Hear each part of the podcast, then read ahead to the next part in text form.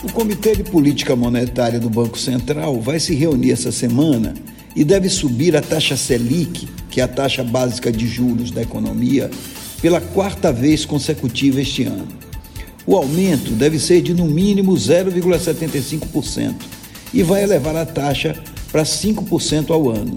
Mas o aumento pode ser maior, de 1%, e assim a Selic vai bater em 5,5% ao ano é uma taxa alta e vai desestimular os investimentos.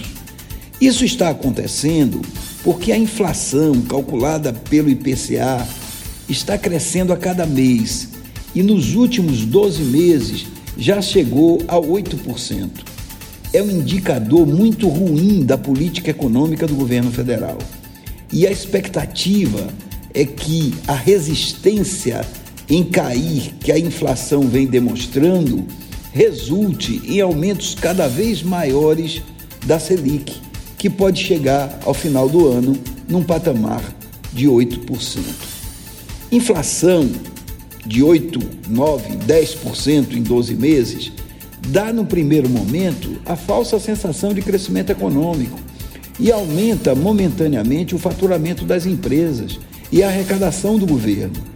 Mas é fogo de palha pois à medida que as famílias perdem poder aquisitivo, a demanda cai e reduz o crescimento econômico. Assim, no longo prazo, inflação tende a reduzir o PIB e tende a deixar o país patinando ao invés de crescer.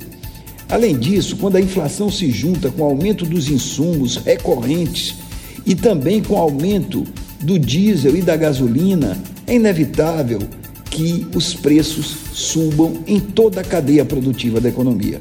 Resultado: os juros vão continuar subindo e, com isso, o crédito fica caro e desestimula o consumo e o investimento. E tudo que o governo ganha com o aumento nominal da arrecadação é perdido com o aporte maior de juros da dívida por conta do aumento da Selic. Pelo andar da carruagem, a taxa Selic pode chegar a mais de 8% ao ano.